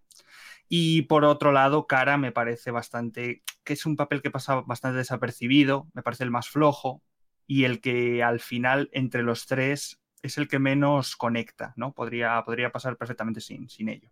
En cuanto al juego en sí, eh, pues tenemos distintas mecánicas dependiendo del personaje que, utilizamos, ¿no? En el caso de Connor, por ejemplo, pues eh, como nos eh, enfrentamos a, un personaje que es un investigador, ¿no? pues tenemos varias escenas de crimen en las que, bueno, pues vamos investigándolas, vamos consiguiendo pruebas y eso nos va haciendo aumentar un, porcentaje de éxito de, la misión, ¿no? en el caso, por ejemplo, de, de Marcus, tenemos secciones en las que, por ejemplo, tenemos que elegir eh, el camino más óptimo para llegar a cierto punto, entonces podemos hacer simulaciones de por dónde ir y nos va avisando de por aquí bien, por aquí pues nos caeríamos y tal. Em, y algo muy importante que no había visto hasta ahora en, todos los juegos que, he jugado en PlayStation eh, y es que por fin un juego, al menos AAA, no conozco todo el mercado indie, pero este al menos ya hace un uso más interesante tampoco nos flipemos mucho, pero hace un uso interesante del panel táctil del, del mando. Eh, por fin podemos ah, usar eh, el dedo, ¿no? Podemos deslizar el dedo por el panel táctil, por ejemplo, para pasar las páginas de periódicos, que es una cosa que decía, mm, este panel sí que lo había usado para, pulsarlo sobre él en ciertos juegos, pero nunca lo había usado de manera, pues como si fuera una pantalla de móvil, ¿no? Deslizando el dedo simplemente. me ha parecido curioso, más que nada. Eh, tenemos un árbol de opciones argumentales enormísimo. Mm, en las anteriores obras de David Cage no se había visto algo similar. Me parece que han puesto toda la carne en el asador. Y una cosa muy importante y que me, gusta mucho es que este árbol lleva consigo checkpoints, de manera que puedes rejugar no todo el capítulo entero, porque hay capítulos que son bastante largos, sino que puedes elegir desde cierto mitad del, del capítulo seguir avanzando, ¿no?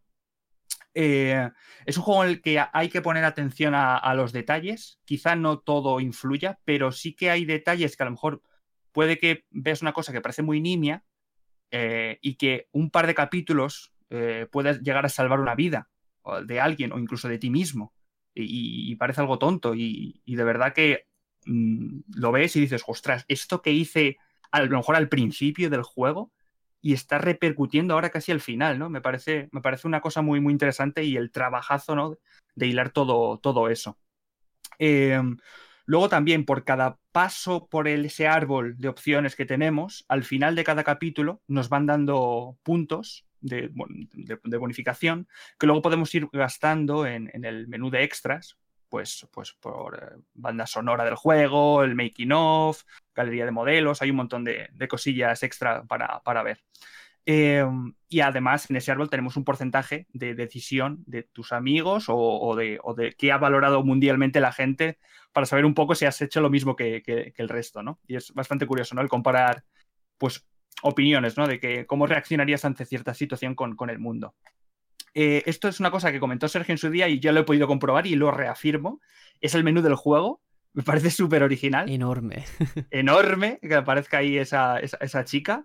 Eh, y además, eh, en uno de los puntos del menú del juego hay una encuesta muy, muy interesante y muy curiosa en el que te hace una serie de preguntas relacionado con, eso, con, con, con, los androides, de cómo lo ves, y hay alguna otra pregunta que luego lo comparas con, los resultados y dices, ostras, la gente, madre mía, cuidadito, ¿Te, ¿eh? ¿Te acostarías con un androide? Sí, sí, pero me, flipa los resultados, ¿eh? Increíble. Eh, y nada, poco más que añadir. Lo único también señalar la parte final, eh, que se me ha hecho como que aquí David Cage dijo, te voy a hacer pasar, vamos, vas a sudar la gota gorda. Eh, porque son niveles mucho más extensos que, el resto de, la obra. Y además, me parece a mí, no sé a ti, Sergio, pero me parece que hay un abuso de, de Quick Time Events exagerado, como diciendo, venga a ver si te mato ya de una vez. No sé si a ti, te pasó. E, está hecho, vamos, a conciencia para que en cualquier momento metan la pata. Sí, sí. Yo digo que es, eh, los últimos capítulos yo eh, personalmente me estresé muchísimo, porque claro, mi objetivo al final es intentar que todo el mundo sobreviva, intentar salvar a la máxima eh, gente posible, ¿no? yo siempre este tipo de juegos si es verdad que la primera vuelta es cuando más los disfrutas, e intento siempre ir por el camino correcto, la rectitud, del bien. Aquí no sé si te ha pasado que, a veces tú dices, Buah, esta es la opción buena. Es, a lo mejor no es la que tú coincides personalmente, pero sabes que es la que te va a llevar al final bueno. Claro. Y no es así, ¿eh? Hay no, alguna que otra trampa. eso es, eso es, sí, sí, sí. Pero, muy, muy disfrutable, la verdad. Sí. Eh, le he dado alguna revisión, no al juego entero, como digo, sino pues a partir de cierto checkpoint, simplemente por curiosidad, para ver cómo reacciona o cómo se seguía desenvolviendo la, la trama. Hay, pues como podréis imaginar, una cantidad de finales enorme, enorme. Yo no los he descubierto todos, vamos, es intangible el, pensar a él hacerse el, el 100% de este juego. Pero, pero bueno, la verdad es que coincido con, con, Sergio en la misma línea de que creo que es el mejor producto que ha hecho David Cage hasta la fecha. Fíjate, me, me gusta escuchar lo que has comentado porque para mí personalmente ha sido la reconciliación con este estudio, porque con Heavy Rain veía ideas, pero lo veía todo muy pretencioso. Luego, a la hora de plasmarlo, algunas no funcionaban muy bien. Billón, en mi opinión, tiene una brecha enorme. Y con este, sin embargo, sí que he conectado. Hay cosas, como tú has comentado, de algunos personajes. Marcus, que parece que es el que lleva el peso con toda esa revolución, el que se mete en temas políticos, porque al final parece más una cuestión racial como ocurre en América a día de hoy. pero al final es el personaje de Connor quizás por esa progresión, por eh, esa revelación que tiene luego, que es mayúscula, el que hace que, te, guste. Pero ya digo, ha sido mi, mi, reconciliación con el estudio. Yo no sé si en tu caso, que sé que hace poquito estaba jugando a Heavy Rain, rejugando, mejor dicho, y a Billón, ¿qué, te ha parecido después de haber hecho ese recorrido del primero hasta el último? Pues, a ver, lo que digo, me parece, mm, en números fríos, me parece que este es el mejor juego del estudio, pero sí es verdad que yo creo que aún le queda algo por mejorar, le queda todavía por pulir algunos puntos. Yo creo que aún no ha hecho eh, David Cage su obra magna, está por llegar. Pues sí. Bueno, pues muy interesante aquí este que estamos jugando, un poquito de todo. Y ahora toca irnos con la cifra para hablar de, de una noticia interesante y curiosa. La cifra.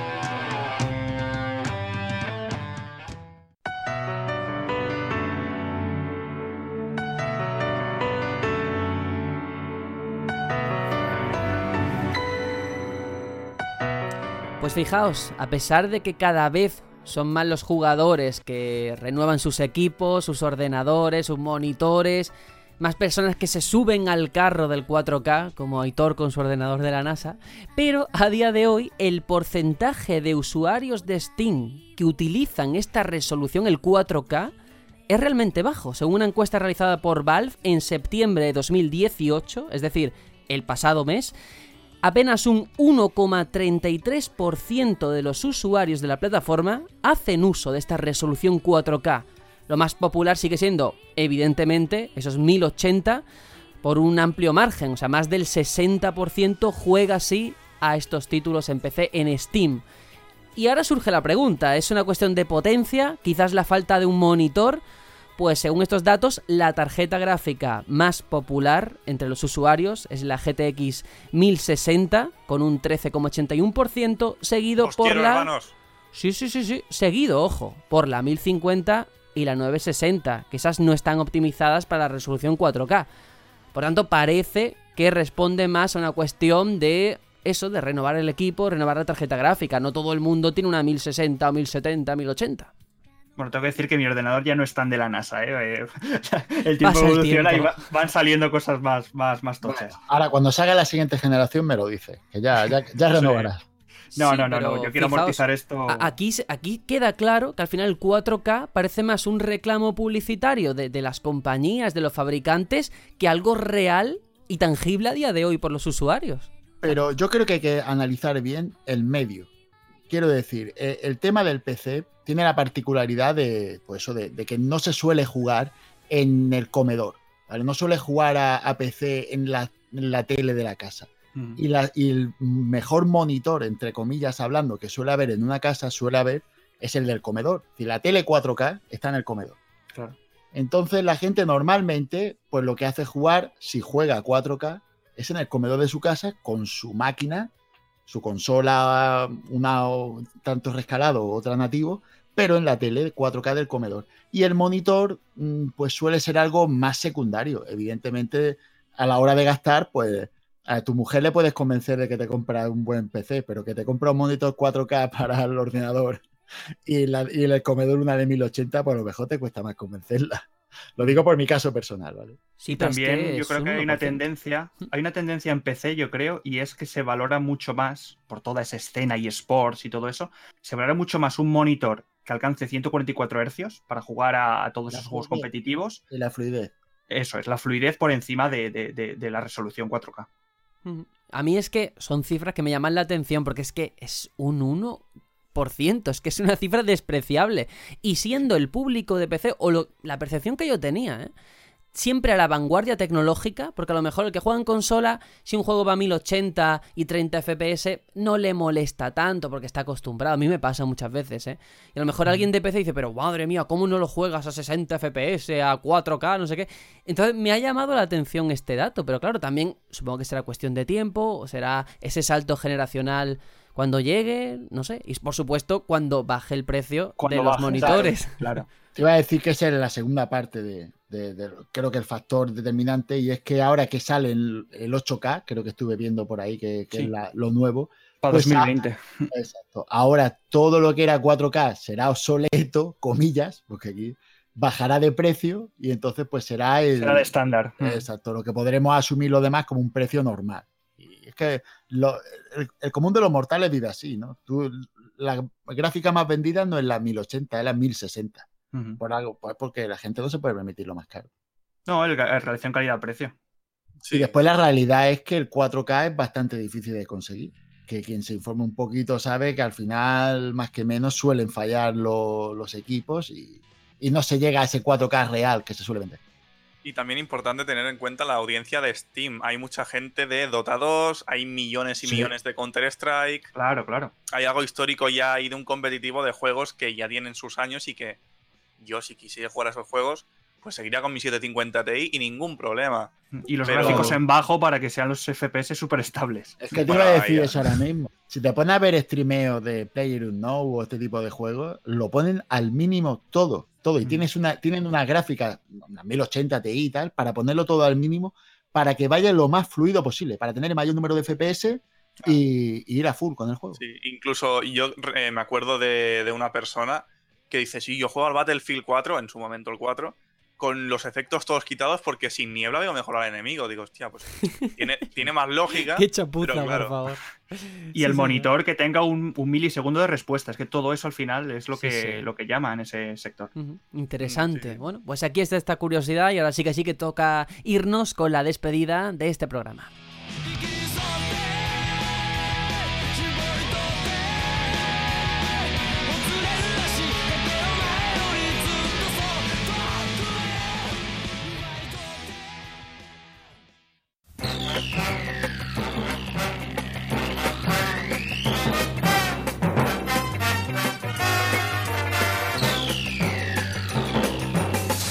Qué de recuerdos escuchando el opening de Naruto, madre mía. Cómo me ha venido todos esos flashes de esas tardes viendo la serie. En fin, Tony, no toca ya irse hasta la próxima semana con más noticias y espero que, bueno, tengas la varita preparada con ese Harry Potter. Mi varita siempre está preparada. Eh, no, pero en serio, ojalá ya. si cada semana hay noticias de Harry Potter, que es imposible, pero sería genial. Sería como cuando tú estabas con Final Fantasy XV justo antes de que saliese y un poco después. Uy, no Así me estaría yo. compares, no me compares. Y verías lo que sufrí, verías lo que sufrí yo con el pronto y el tarde y su ¿Te madre. imaginas, ¿Te imaginas que el juego de Harry Potter lleva 10 años en desarrollo? Uf, Madre mía, bueno, bueno, vamos a dejarlo ahí. Aitor, igual, nos vamos eh, hasta la próxima semana. Pues nada, me voy con una rompiendo la cuarta pared con mini spoiler. Tengo que decir que 10 minutitos o una cosa así antes de empezar a grabar, estaba jugando a God of War. Llevo un vicio increíble al juego. Estoy en ese momento de no me lo quites hasta el final. Y ahora en cuanto acabemos de grabar me voy a seguir con él porque, bueno, ya os avanzo que el, mi próxima que estamos jugando es este. Vamos. Vas enlazando exclusivos de Play, ¿eh? De este Sí, año. Spider-Man. Detroit, God of War. Y luego dicen que somos nintenderos. Vamos. Ay, vamos. qué, qué poca vergüenza. Bueno, Juanjo, nos despedimos. Bueno, yo me despido como empezamos hablando de la Madrid Games Week, que, que yo estamos todos muy contentos de poder ir, de poder vernos, de que quien quiera acercarse y estar un ratito juntos, pues nada, pasaremos ahí un rato divertido en, en la feria. Y nada, yo deseando que llegue ese día porque estoy muy ilusionado con él. Yo Muy reto a cualquiera que me gane al Smash.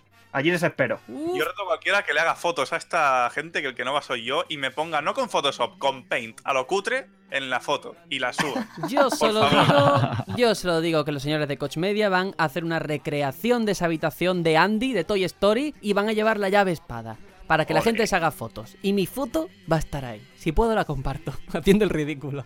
Así que nada, nos despedimos. Recordad que este viernes por la noche, 12 de octubre, tenemos cita en nuestro canal de YouTube en directo. Es a Mogurred hablando de esas obras de culto. Nos vemos. Adiós. Chao, chao. Eu.